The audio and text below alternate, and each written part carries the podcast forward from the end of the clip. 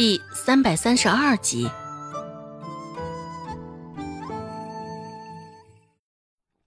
这大袍屋里什么都有，也是解决了周芷不少的难题。周芷直接将熬好的锅底儿盛入小锅中，又找了个可以放炭的小炉子，下边烧着，上面煮着，甚是不错。拆着那个小厮，将东西端上了楼。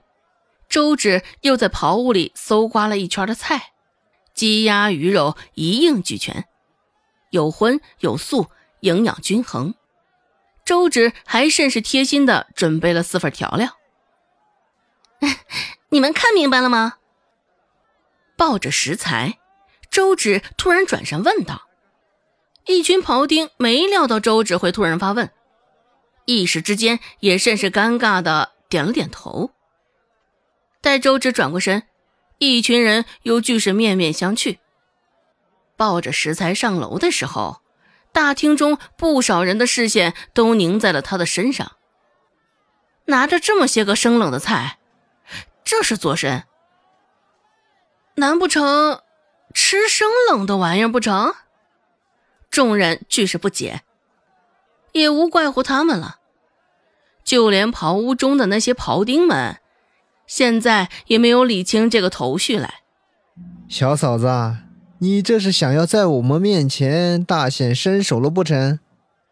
温志安也早就被面前的玩意儿唬住了，还是第一次瞧见直接端着锅上桌的，真真是闻所未闻、见所未见呢。看着面前一边燃着炭，一边咕咚冒着热气的锅。顾寒生倒是没有表现出过多的惊讶不解，抬眼望向周芷，顾寒生问道：“这就是你琢磨出来的法子报答我的？”周芷也是从善如流，点了点头回应道：“是啊，这就是我报恩的法子啊。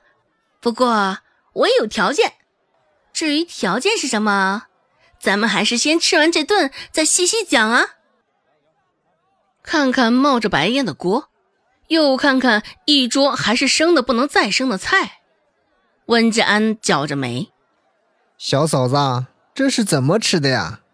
心里想着，这周芷该不会是与顾寒生一伙儿的吧？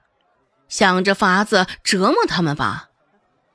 眉头都绞成波浪了，温志安还是无从下手，抬了抬筷子，又重新放下。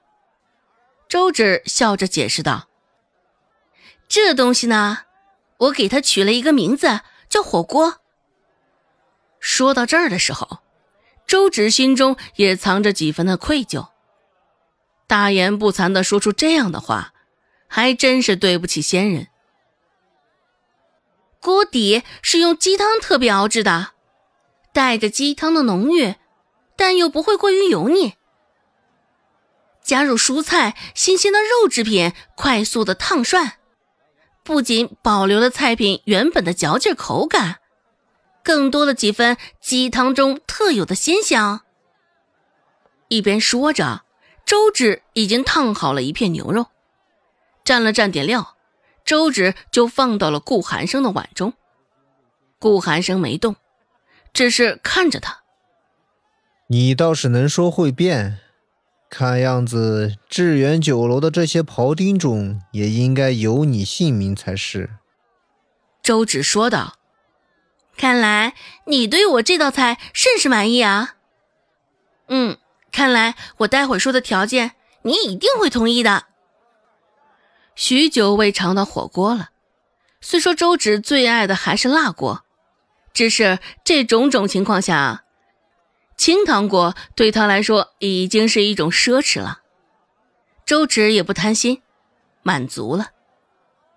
一顿饭，周芷吃的甚是肆意欢快，而在座的其他三个人一开始还是试探的阶段，很快就陷入了周芷一样的境界。温志安捧着肚子，也是鲜少有着这么撑的时候，舔了舔牙龈。像是在回味般，一脸的满足。看看一旁的周芷，又看看一旁的顾寒生，挑着眉说道：“嗯，小嫂子手艺这般了得，寒生，你这家伙倒是口福不浅呀。顾寒生淡淡的瞥了眼放在他肩头的那只手，没有搭理文芷安的话。这顿饭嘛，倒是意料之外的合胃口，也是第一次见识到这种神奇的吃法。上边是锅，下面是炉，真真是亏他想到这么一招。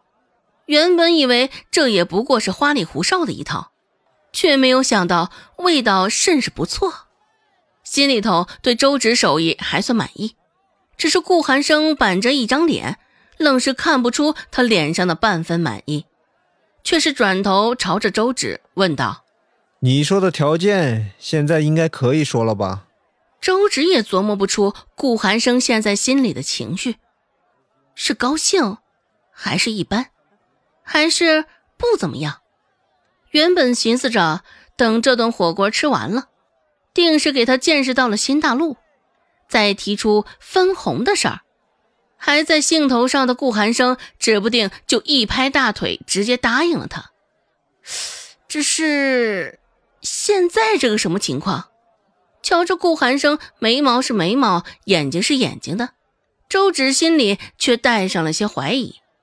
周芷问道：“不知你们觉得我这火锅如何？”率先拍他马屁的，自然是温志安莫属了。温志安伸出大拇指，在周芷的面前扬了扬，甚是卖力的夸道：“嗯，小嫂子这手艺自然是顶顶好的，跟这致远酒楼的庖丁比起来，可谓是有过之而无不及。汁香浓郁，味美鲜香。”这般美妙的午饭，也真真是值得我温某回味一辈子的。温志安的这番夸夸，也是难得入了周芷的耳朵。周芷听着也甚是受用，特别是当他的视线触及到顾寒生时。本集播讲完毕，感谢您的收听，感兴趣。别忘了加个关注，我在下集等你哦。